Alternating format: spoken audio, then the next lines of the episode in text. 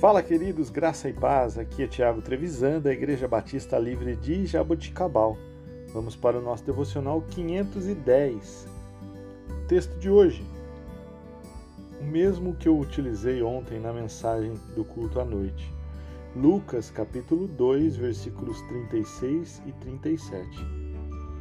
Estava ali a profetisa Ana, filha de Fanuel, da tribo de Azer era muito idosa, tinha vivido com seu marido sete anos e depois de casar-se. Então permanecera viúva até a idade de 84 anos. Nunca deixava o templo, adorava a Deus jejuando e orando dia e noite. Queridos, o contexto é que na apresentação de Jesus no templo, o texto nos diz que, nos diz que estava ali a profetisa Ana, uma senhora que havia dedicado a sua vida, após a perda de seu marido, ao serviço para a obra no templo. O que gostaria de chamar a atenção para este texto não é a posição que ela ocupava. Lucas nos diz que ela era uma profetisa. Também não é a questão da condição social de Ana.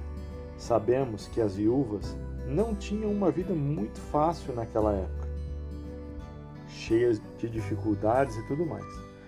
Mas o que eu gostaria de nos que nos atentasse é para a continuidade e dedicação ao Senhor em orações e jejum por parte desta irmã.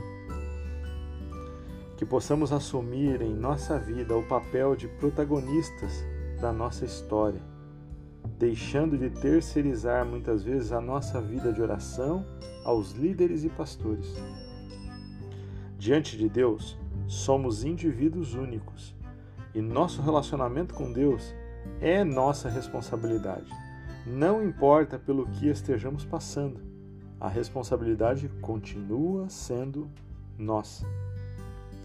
Persevere em sua vida diária de oração e jejum.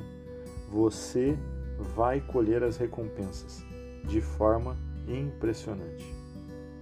Deus abençoe seu dia, tenha uma excelente semana em nome de Jesus.